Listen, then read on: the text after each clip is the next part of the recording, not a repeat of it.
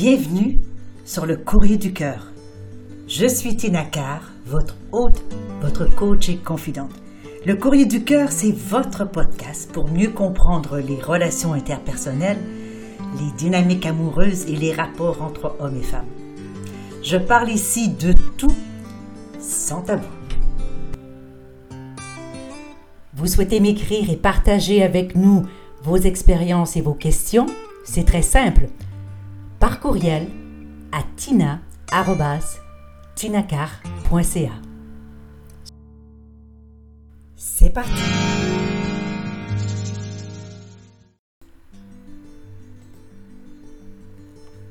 Je reçois aujourd'hui une lettre de Madame Laflamme qui va comme suit. Bonjour Tina. Je ne veux pas de jugement, mais votre avis et vos conseils me seront utiles.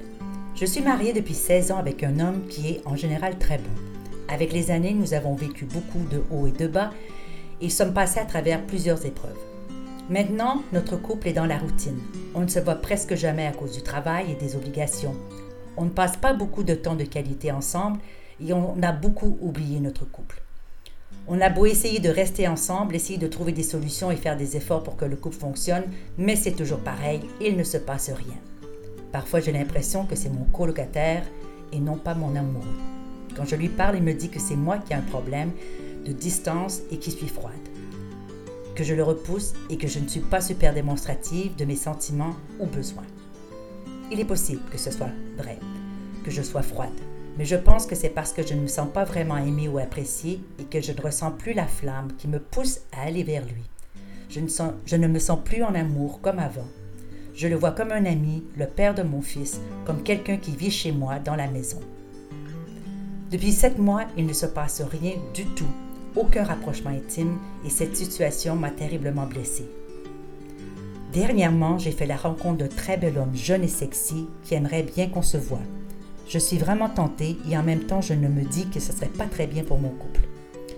J'ai peur toute ma vie. J'ai eu peur d'avoir mal, peur d'être blessée, peur de ne pas faire les bons choix, peur de le regretter, peur de m'attacher, peur d'avoir mal, peur de manquer de ressources. Alors, je reste dans ma relation, dans ma zone de confort. Je ne suis ni heureuse ni malheureuse, mais je ne sais plus comment me retrouver car je me sens perdue. Chère Madame Laflamme, tout d'abord, j'aimerais vous féliciter. 16 ans en couple avec votre homme, c'est quand même un beau, un beau succès. Lorsqu'on voit que les mariages qui étaient autrefois, il n'y a pas si longtemps en fait, euh, de 10 années et demie en durée, et sont passés maintenant en durée moyenne de 4 ans et demi. Donc, il est très compliqué actuellement, effectivement, de, de préserver une relation à long terme pour différentes raisons. Alors évidemment, comme tous les couples, vous avez eu des hauts et des bas, bien entendu, parce que la vie en couple, la vie en général de toute façon, n'est jamais un long fleuve tranquille. Il y a toujours des épreuves, des situations, des circonstances qui dépendent parfois de nous, parfois de l'autre, parfois des autres, parfois simplement que la vie nous met sur notre chemin des épreuves afin peut-être de pouvoir grandir, de pouvoir apprendre les leçons, de pouvoir contribuer finalement d'une autre manière à la relation, aux relations que nous pouvons avoir avec les autres que nous aimons. Alors 16 ans, c'est long, effectivement. Et je dois vous dire sincèrement que à partir de la dixième année à peu près, euh, on voit souvent en cabinet les couples venir vers nous puisque effectivement, euh, à travers ces années-là, il y a eu évidemment, souvent la plupart du temps, la venue d'un enfant ou deux ou trois. Et puis on sait très bien que les enfants perturbent de manière assez extraordinaire la vie du couple. Et comme nous sommes rarement préparés à la vie de couple post-maternité ou post-paternité, eh bien le couple se retrouve nouvellement parent et doit fonctionner à travers le temps euh, jusqu'à ce que l'enfant soit finalement autonome. Mais pendant ce temps, le couple a la mauvaise habitude de s'oublier, de donner tout son temps au travail, à l'enfant, aux enfants, aux activités et à tout ce qui s'ensuit. Et puis le couple passe donc euh, en dernier alors vous dites que vous êtes en, depuis sept mois sans avoir de rapport intime. Il est entendu, chère Madame Laflamme, que pour un couple, euh, passer autant de temps euh, sans relation intime peut poser un problème supplémentaire parce qu'à force de ne pas se rapprocher, eh bien le couple s'éloigne, bien entendu.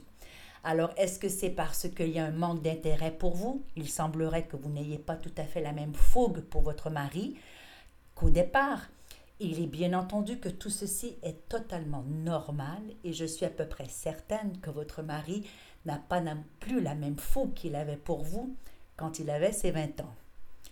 Il faut aussi comprendre que les femmes, contrairement aux hommes, et c'est un peu surprenant quand on voit les statistiques, que les femmes s'ennuient très rapidement dans une relation amoureuse, et on dit même qu'après la première année, la majorité des femmes s'ennuient passablement dans leur relation intime.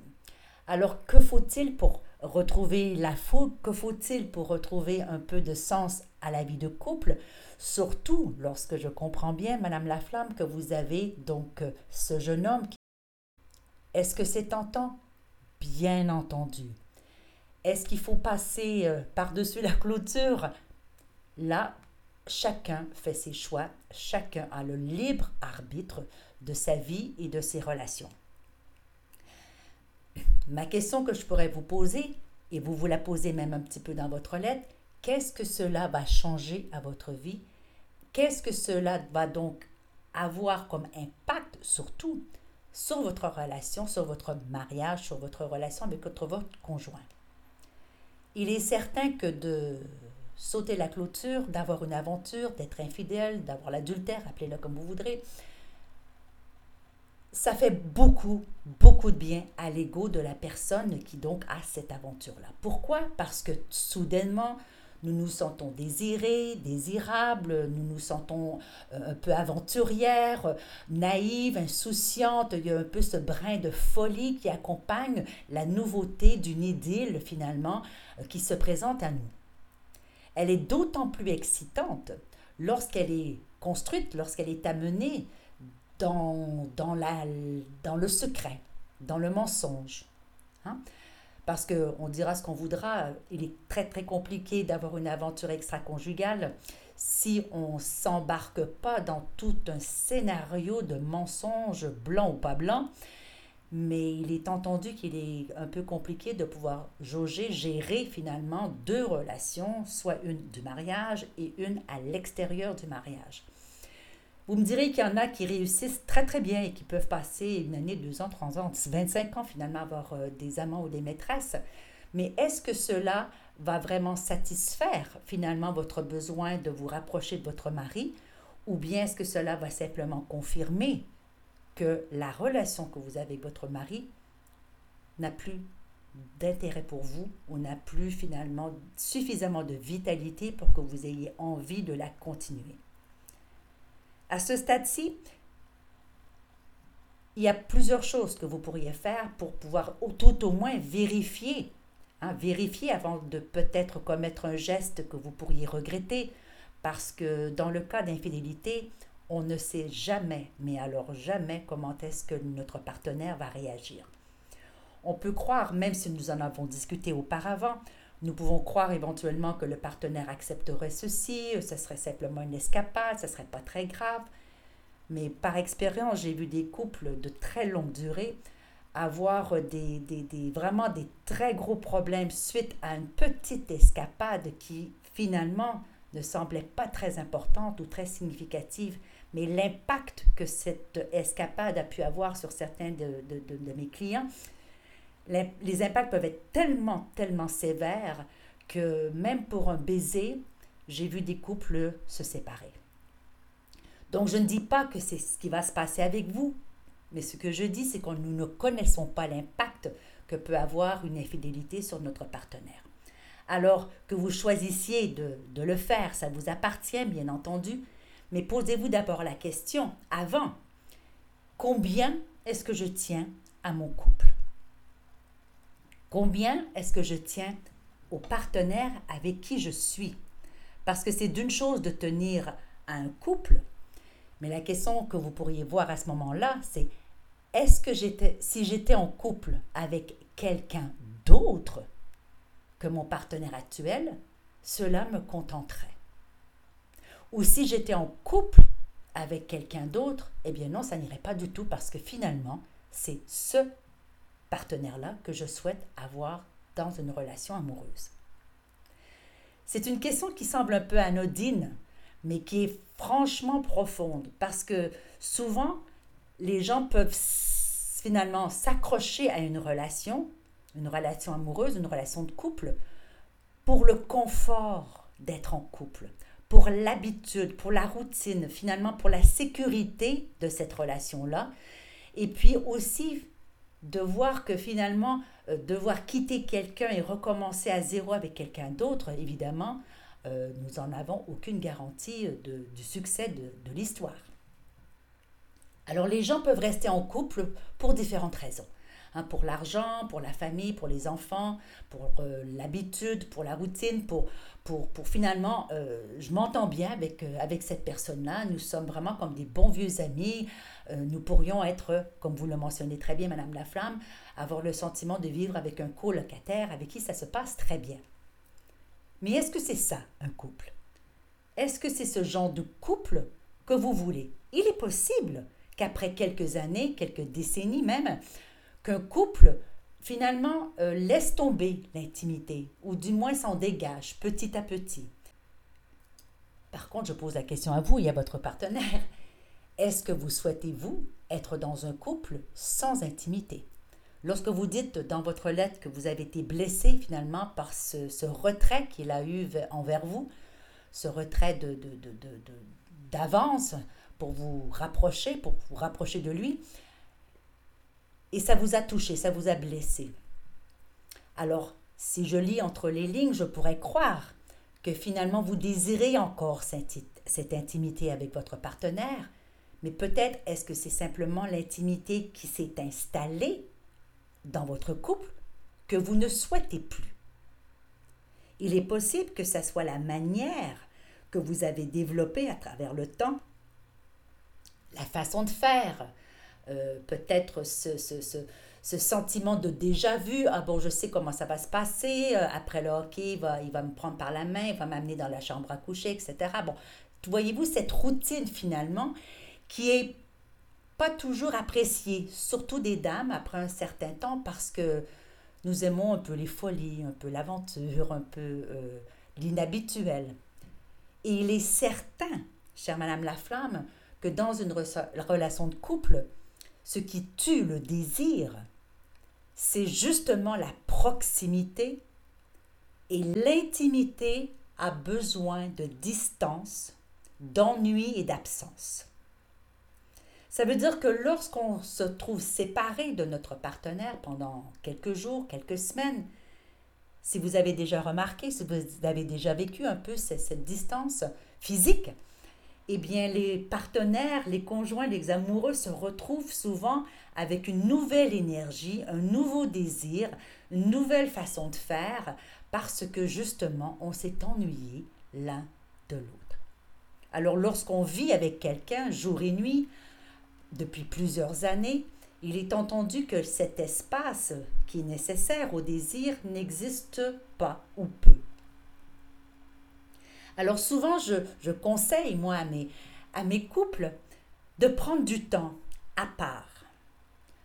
Parce qu'ils ont probablement négligé finalement leurs propres amitiés, leurs propres sorties, leurs propres activités euh, personnelles, hein, leurs propres euh, intérêts, je sais pas moi, des arts, euh, les musées, le magasinage, le sport, peu importe.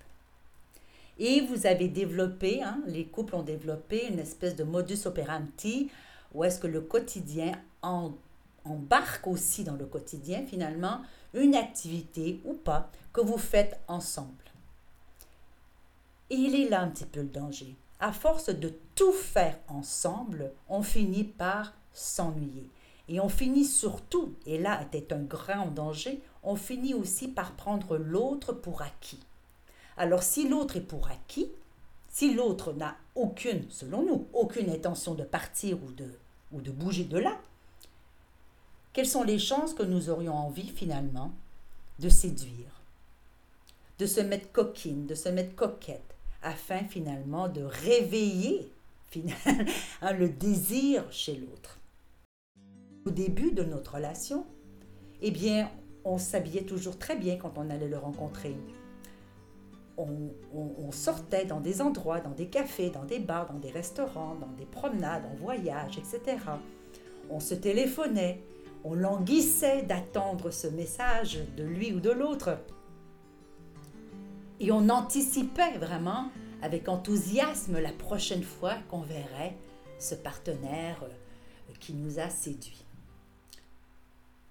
Lorsqu'on est marié depuis un certain temps, on ne fait plus ça. Et moi, c'est ça ici que j'aimerais peut-être, pour vous donner une chance, chère Madame Laflamme, que vous remettiez à l'ordre du jour ce, ce moment, ces instants, ces occasions, ces opportunités pour pouvoir justement vous mettre, vous et votre partenaire, dans une dynamique de retrouvailles, de séduction. Alors comment est-ce qu'on fait ça? Eh bien moi j'aime beaucoup, beaucoup l'idée de l'escapade à l'hôtel même dans votre propre ville. Hein, il n'est pas nécessaire d'aller au Ritz-Carlton de New York pour pouvoir vivre une aventure d'une nuit absolument fabuleuse. Lorsque les gens me disent, mais Tina, j'ai pas un gros budget, mais je leur dis, regardez, il existe des motels sur certaines routes où est-ce qu'ils font des siestes, hein, qui proposent des siestes de 3-4 heures. Ça peut être seulement ça.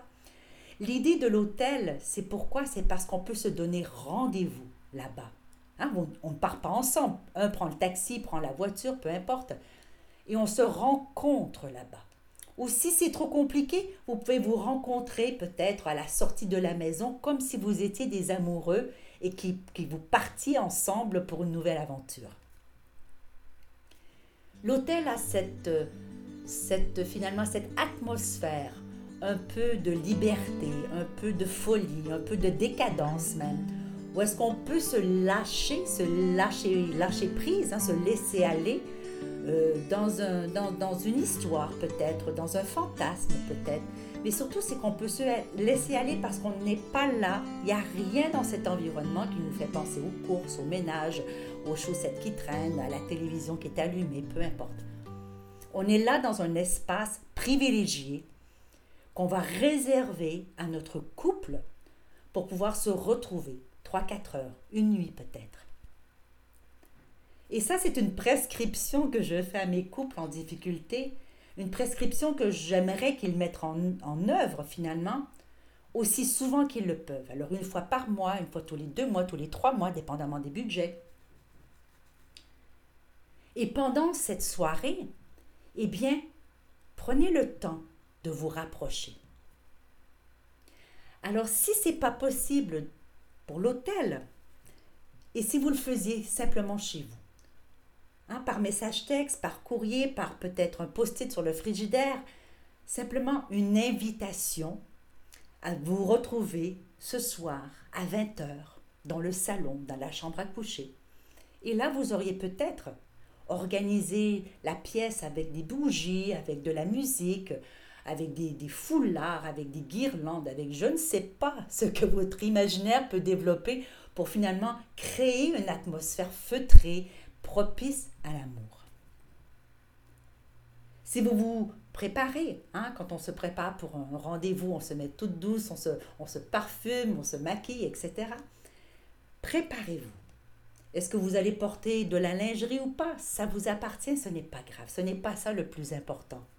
Le plus important, c'est que vous soyez dans un état où vous vous sentez désirable, où vous vous sentez féminine. Ceci va provoquer chez votre partenaire un nouvel élan. Et ensuite, je dirais simplement, laissez aller faire les choses. Laissez couler, laissez venir, laissez voir.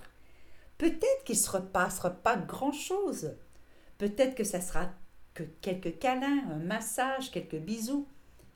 Peu importe, peut-être que vous allez passer une nuit complètement folle.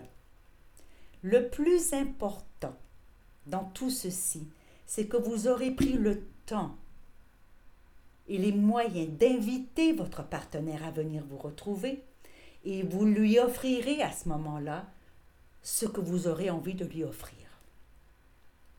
Je suis à peu près certaine que ce partenaire s'émerveillera de cette invitation et en profitera sans aucun doute pour justement se rapprocher de vous et de vous montrer à quel point cette invitation le touche, il va en bonifier, il va en bénéficier, il va faire tout ce qui est en son possible, à mon avis, pour pouvoir vous faire passer une très belle soirée. Il y a plein de petites choses qu'on peut mettre en route dans la maison susciter le désir chez l'autre. S'il se sent délaissé, s'il sent que vous ne lui faites rien depuis quelques mois, que, que, vous repoussez ses avances, peut-être effectivement il a cessé, simplement abandonné, vous se disant Bon, ben tant pis, ma femme, voilà, c'est fini, nous sommes rendus à ce stade. Et moi, je vais vous dire, chère Madame la femme, il n'y a pas d'âge pour cesser d'être érotique, il n'y a pas d'âge pour cesser d'être intime, il n'y a pas d'âge pour cesser d'être amoureuse. Parce que la définition même du couple, ce qui le différencie finalement d'une amitié, c'est bel et bien ce moment de rapprochement intime où les corps se touchent, se rapprochent et deviennent vraiment en unisson. Hmm? Alors, si vous voulez, vous êtes certaine finalement, si vous voulez vérifier si vous, de votre relation, si vous voulez vérifier si votre couple tient encore la route, avant peut-être d'aller sauter la clôture et d'aller vous laisser tomber dans les bras de ce jeune Apollon, essayez peut-être de reconquérir votre mari, votre conjoint, et voir où est-ce que cela va vous mener. Parce que vous savez, Madame la Flamme, ce jeune homme, ou un autre jeune homme, il y en aura un, douze, des milliers qui seront là, toujours prêts à vous accueillir pour une nuit de folie. Par contre, votre partenaire, lui, c'est pas garanti qu'il restera après cette nuit de folie. Alors posez-vous la question, est-ce que ça ne vaut pas la peine que j'essaie peut-être une fois, deux fois, trois fois? Et si ça ne fonctionne pas, si je m'aperçois qu'il n'y a rien qui se passe dans mon cœur, dans mon corps, hein, parce que le corps nous dit beaucoup de choses, s'il ne se passe rien dans le cœur ou dans le corps de votre partenaire non plus, peut-être qu'à ce moment-là, ça vaut la peine de s'asseoir et de voir avec lui comment est-ce que vous pouvez terminer cette belle histoire? Hein, une relation qui a duré un temps et là je vois avec vous aussi longtemps que 16 ans, eh bien, ça serait bien dommage qu'elle se termine sur une mauvaise note.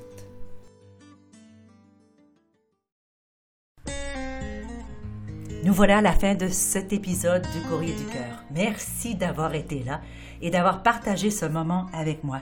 J'espère que vous y avez trouvé de la valeur. Si vous ne l'avez pas déjà fait, eh bien, je vous invite à vous abonner à ce podcast afin de manquer aucun épisode. Et vous pourriez, par la même occasion, si le cœur vous en dit, écrire un commentaire ou laisser une appréciation avec quelques étoiles. Alors je vous retrouve dans un prochain épisode du Courrier du Cœur. Mon nom est Tina je suis votre hôte, votre coach et votre confident. À bientôt.